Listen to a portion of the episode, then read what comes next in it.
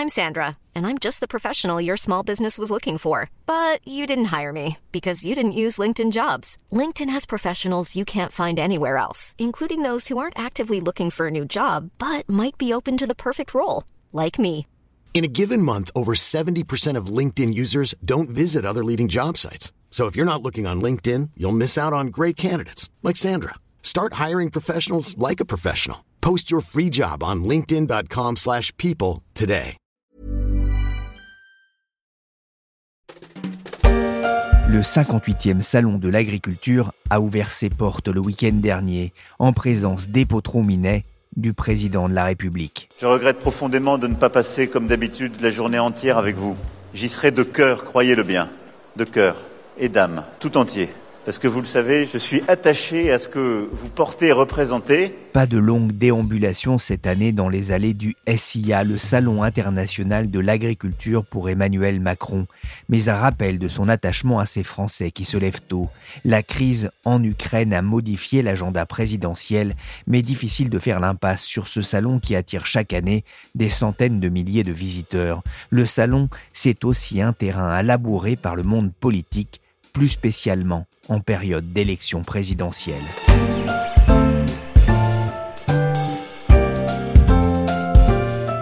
Je suis Pierrick Fay, vous écoutez La Story, le podcast d'actualité des échos. Nous poursuivons notre série d'émissions consacrée au Salon de l'agriculture avec ce deuxième épisode dédié à un monde agricole qui aimerait bien peser dans la campagne présidentielle.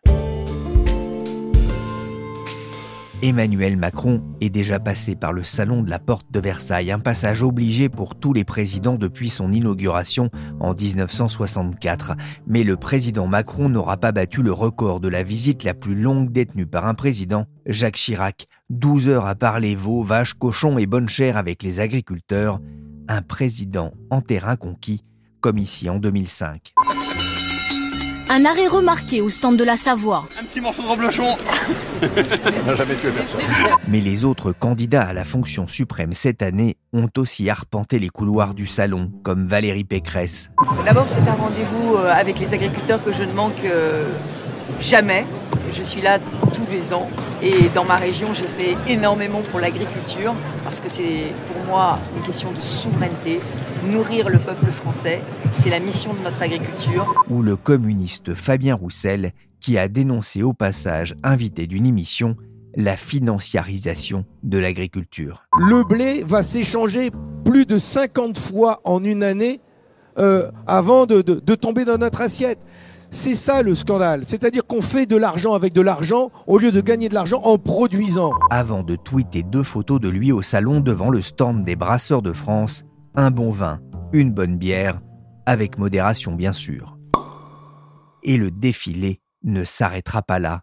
Bonjour Marie-Josée Cougar. Bonjour. Vous suivez le secteur agricole pour euh, les échos. Le salon de l'agriculture se déroule un peu plus d'un mois avant le premier tour. C'est un passage obligé pour les candidats? Oui, on peut dire que c'est un passage obligé pour les candidats, parce que même lorsqu'il n'y a pas d'élection présidentielle, euh, les politiques et les parlementaires, euh, d'une manière générale, ont pour habitude de se ruer sur le salon de l'agriculture.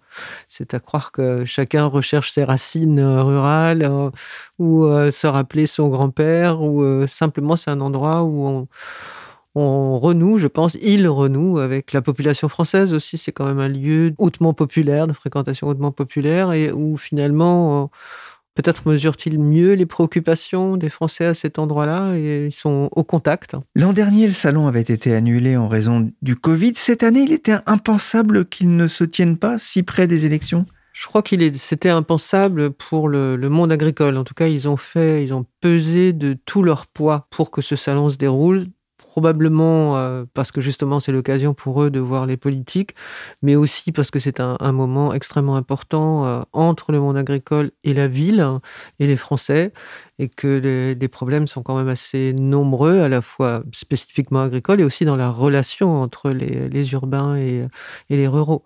Donc c'est toujours le moment où des explications, de la pédagogie, de de moments où des Français viennent de plus en plus poser de questions, chercher des explications. Euh, et sans doute, c'est le moment d'apaiser aussi certaines, euh, peut-être de limiter certains préjugés, de les évacuer et puis d'apaiser un peu les tensions.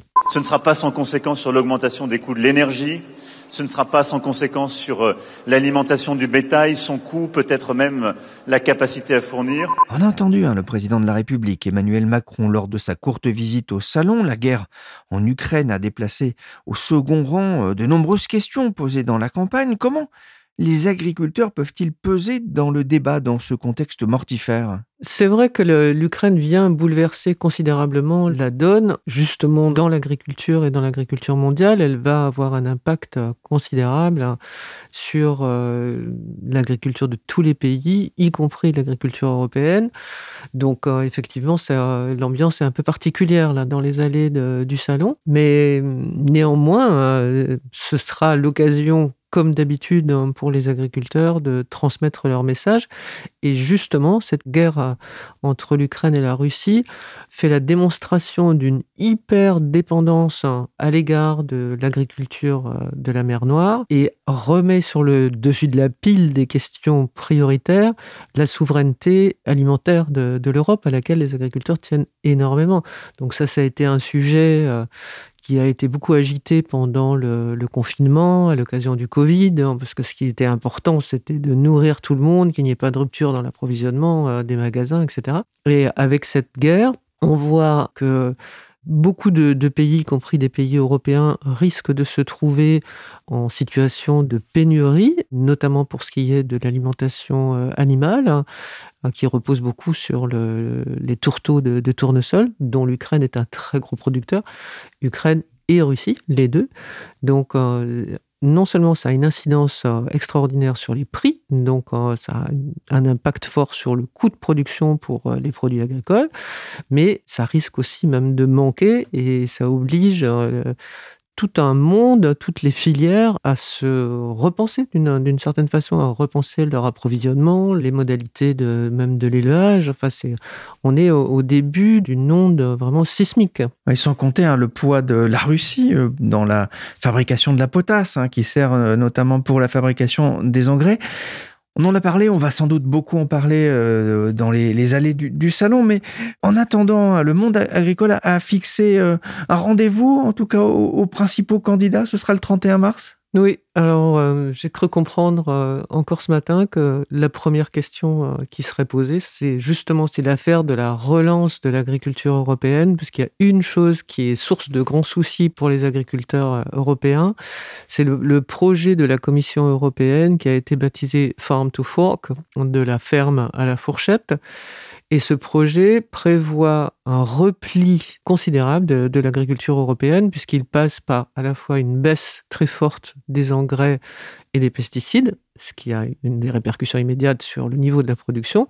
Il prévoit aussi de geler des terres, et les agriculteurs ne comprennent pas du tout que l'Europe se replie alors qu'elle est une puissance agricole d'ordre mondial, et ils comprendraient encore moins à, la lueur, de, enfin maintenant que, la guerre a été déclarée euh, par la Russie à l'Ukraine, que cette grande zone qui fournit des céréales au monde entier va se trouver bloquée, les agriculteurs ne comprendraient pas du tout que les politiques n'enclenchent pas un mouvement nouveau en faveur de la souveraineté euh, alimentaire européenne. On n'a plus de, de stock. On a, c'est beaucoup plein des stocks il y a des années parce que personne ne veut plus financer de stock d'alimentation comme on a pu en avoir. Mais aujourd'hui, il y a des pays dans certaines matières agricoles en Europe qui ont trois semaines de stock. Ça donne à réfléchir. Donc ça devrait euh, effectivement être un, des sujets qui va beaucoup agiter les débats entre le monde agricole et les, euh, et les politiques. Et euh, sinon, je pense que dans en deuxième question euh, qui revient très souvent, il y a cette affaire de surtransposition des normes européennes qui continuent de se faire en France. Il y a au moins trois gouvernements successifs, trois présidents se sont euh, succédés Sarkozy, Hollande et maintenant Emmanuel Macron chacun promettant de stopper cette surtransposition des règles et d'asphyxier les agriculteurs d'une certaine façon par rapport à leurs concurrents européens. Donc ça, c'est la deuxième question. Dans le même style, les clauses, ce qu'ils appellent les clauses miroirs, qui est d'appliquer aux euh, produits importés en Europe les mêmes conditions de production, de manière à ce qu'ils n'exercent pas une concurrence euh, déloyale. En cinq ans, le, le président Emmanuel Macron, est-ce qu'il a perdu de la crédibilité auprès du monde agricole? Il a perdu de l'intérêt, je dirais. Il avait suscité beaucoup d'intérêt en 2017 quand il a fait campagne, parce qu'il avait justement mis l'agriculture parmi ses sujets de prédilection, ou les sujets auxquels il entendait accorder de l'attention. Et finalement, ça s'est pas très bien passé. Ça s'est d'autant plus mal passé qu'il a choisi comme ministre de l'Environnement Nicolas Hulot. Et donc, euh, il y a eu euh, une période hein, de début, on va dire, où euh, Emmanuel Macron a donné des gages hein, à son ministre de l'Environnement, Nicolas Hulot, et notamment, à nouveau, la France à ce moment-là a pris des décisions qui étaient spécifique à la France, différente du reste de l'Europe, en interdisant l'utilisation de certains pesticides. Il y a eu cette question de glyphosate. Après Hulot, il y a eu les néonicotinoïdes qui protègent les betteraves à sucre de la jaunisse, qui est une maladie euh, qui les détruit. Et ces deux décisions-là ont été très, très, très, très mal acceptées. le deuxième point qu'ils n'ont pas aimé, qu'ils ne comprennent pas non plus, c'est la, façon dont Macron avait pointé l'importance de la production haut de gamme et dont on a continué en France à déserter les créneaux euh, tout venant, on va dire.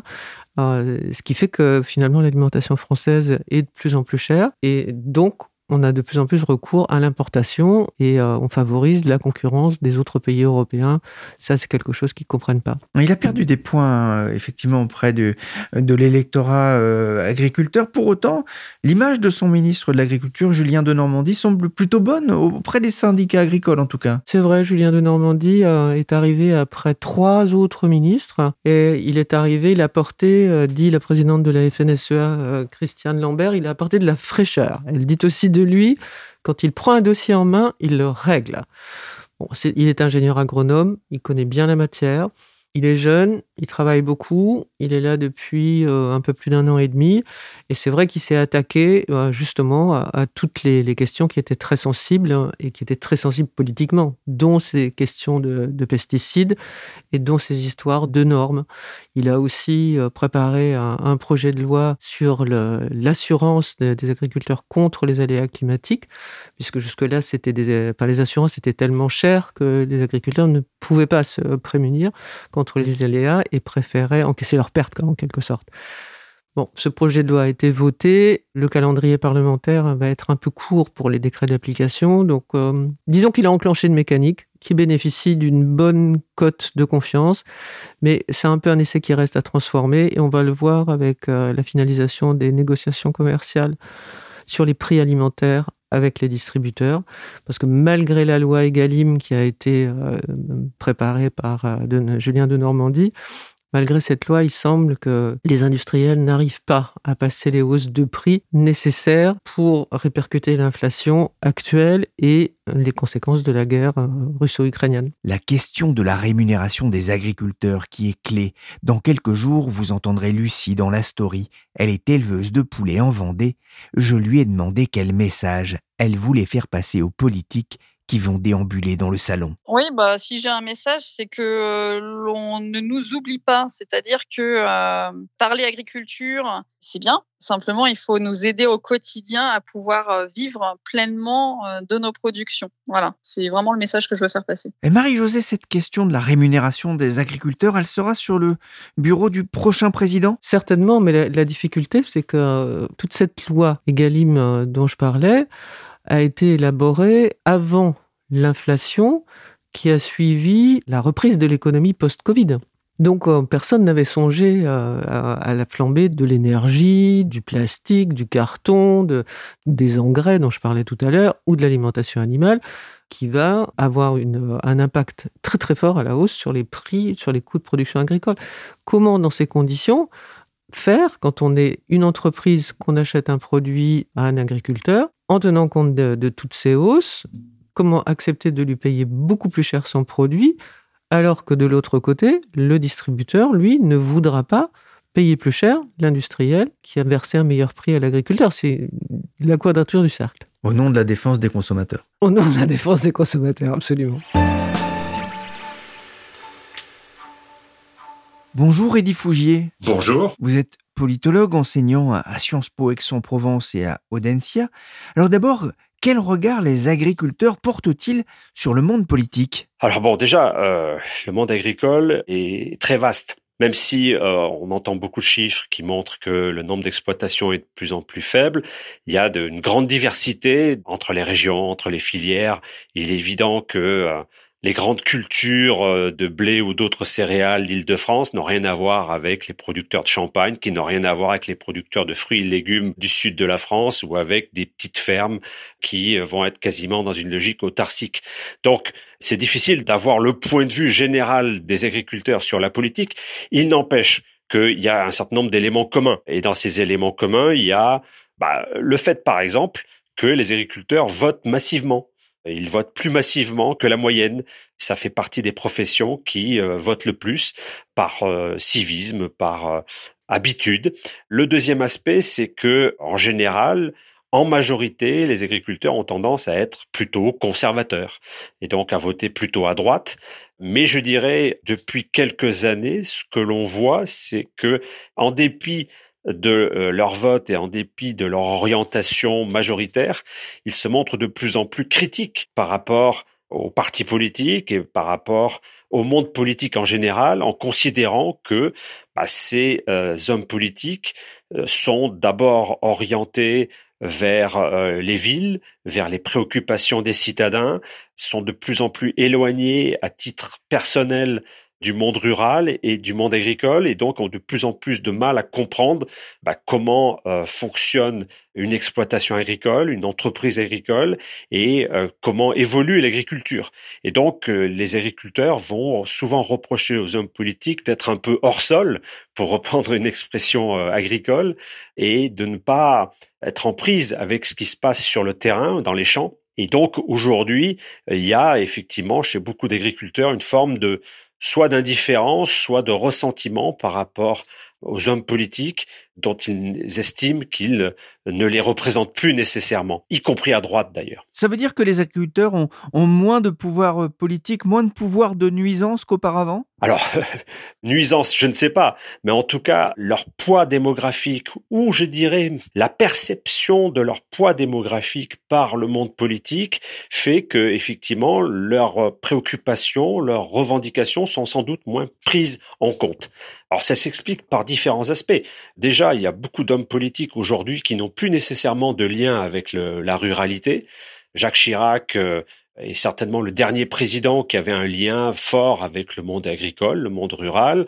Euh, Nicolas Sarkozy, ça n'était pas nécessairement le cas. Emmanuel Macron non plus. Donc il y a, il y a déjà cette déconnexion qui peut exister. Et d'un autre point de vue, c'est la même chose pour euh, la plupart des, des membres dirigeants des, des, partis politiques, dans la plupart des cas. Et du côté des, des partis politiques, on va considérer que bah, les agriculteurs sont une minorité, une ultra-minorité. Le dernier recensement a montré qu'il y avait un, peu plus de 300 000 exploitations agricoles. Donc effectivement, ils se disent, sur une population de 68 millions d'habitants, 300 000 exploitations agricoles, c'est rien. Donc ça n'est pas nécessairement intéressant d'en faire une cible politique déterminée. Et j'en veux pour preuve que, effectivement, aujourd'hui, les sondeurs ont exclu les agriculteurs euh, des principales catégories socio-professionnelles qui euh, sont prises en compte. Hein. Il y a les ouvriers, il y a les employés, il y a les professions intermédiaires, il y a les cadres et professions intellectuelles supérieures. Il y a les indépendants dans lesquels figurent les agriculteurs, mais les agriculteurs ne sont plus une catégorie à elle seule. Et donc, en clair, on ne sait plus ce que votent les agriculteurs. En 2017, on n'a pas su ce que les agriculteurs avaient voté lors de la présidentielle. Et je pense que c'est une erreur d'appréciation de la part des hommes politiques parce que il ne faut pas s'en tenir qu'à ces 300 000 exploitants agricoles. Parce que dans ces exploitations, il y a des salariés. Il y a aussi bah, les conjoints et les conjointes des agriculteurs. Il y a leurs enfants en âge de voter. Il y a les agriculteurs qui sont retraités. Et tout ça, ça fait déjà presque un peu plus d'un million de personnes. Vous rajoutez à cela toutes les personnes qui travaillent dans les organisations professionnelles agricoles.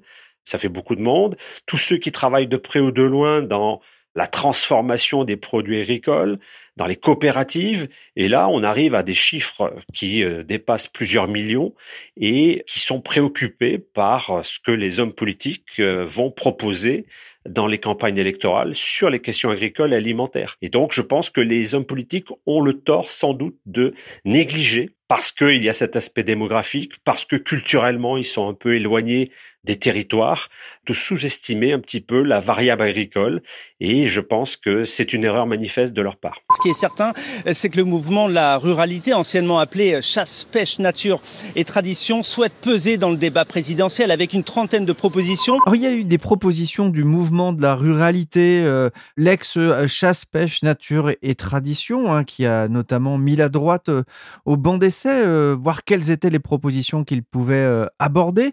On sent quand même que le thème euh, ou même celui de l'alimentation est assez peu audible dans la campagne, alors que la France perd de l'importance sur la scène internationale et dans, le commerce international, y compris dans l'alimentaire. Pourquoi est-ce que ça ne prend pas plus?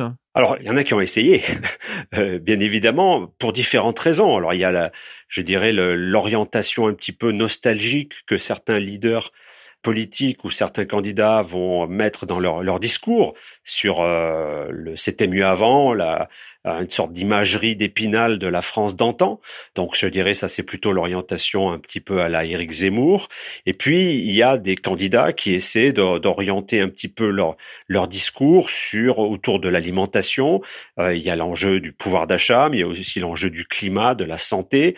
Euh, ça ce sont plutôt les, les, candidats de gauche et écologistes. Mais euh, effectivement, à part quelques polémique autour des propos de, Fabien Roussel sur la gastronomie française, mais je dirais que ce n'est pas nécessairement un sujet qui prend à tort ou à raison. Il y a des sujets euh, dans la campagne qui paraissent plus euh, visibles, notamment les sujets autour de l'identité, euh, de l'islam, de la laïcité, et de l'immigration. Et puis, il y a des sujets qui sont au cœur des préoccupations, semble-t-il, des Français, autour principalement du, du pouvoir d'achat.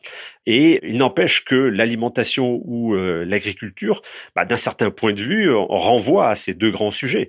Je vous l'ai dit, pour euh, quelqu'un comme Éric Zemmour, euh, la France d'antan, c'est une France rurale, une France agricole avec euh, ses villages et ses clochers, un peu à la Charles Trenet. Et puis d'un autre côté, la question du pouvoir d'achat, bah, la, la, question de l'accès à une alimentation de, de, qualité fait partie des préoccupations des Français, euh, notamment lorsque on promeut les circuits courts, le bio comme filière d'excellence pour accéder à une alimentation de qualité. C'est une alimentation qui coûte cher, alors que les Français sont très soucieux des enjeux de pouvoir d'achat. Donc, ça me paraît effectivement là aussi assez étonnant que ces sujets ne soient pas plus au cœur de la campagne électorale. Alors, euh, on va attendre que la campagne batte son plein. On n'est pas encore, on n'a pas encore tout le casting final et euh, la campagne n'a pas nécessairement encore pris euh, toute son ampleur, mais il semble assez peu vraisemblable à ce stade que ces enjeux soient importants. Ensuite, ce que vous disiez effectivement sur la, la en gros la place de l'agriculture et de l'agroalimentaire euh, français dans le monde, bah, je dirais là aussi, l'approche que les candidats peuvent avoir de ces sujets n'est pas nécessairement une approche économique euh, ou économiste. On n'est pas nécessairement autour de l'idée que la puissance euh, agricole et agroalimentaire de la France, sa compétitivité est un sujet important. En général, ils mettent plus l'accent sur les territoires, les circuits courts, et une approche très critique des traités de libre-échange avec euh, les questions de, clauses miroirs, euh, le fait de limiter au maximum les importations de produits alimentaires qui ne respecteraient pas les normes euh, françaises et le fait aussi de vouloir protéger à tout prix euh, l'agriculture française, notamment l'élevage, face à, au Mercosur euh, ou à d'autres projets de traités de libre-échange. Donc on est plus dans une approche très protectrice que euh, dans la volonté d'améliorer la compétitivité de l'agriculture et de l'agroalimentaire français dans le monde. Donc on a une approche plus nostalgique autour de l'idée de protéger les agriculteurs et les producteurs que euh, dans l'idée d'améliorer la part de marché de euh, la ferme France dans euh, l'économie mondiale. Merci Eddie Fougier, politologue, auteur notamment de Malaise à la ferme, enquête sur l'agribashing, et merci à Marie-Josée Cougar, spécialiste de l'agriculture aux échos. La story s'est terminée pour aujourd'hui. Cette émission a été réalisée par Willy Gann, chargé de production et d'édition Michel Varnet.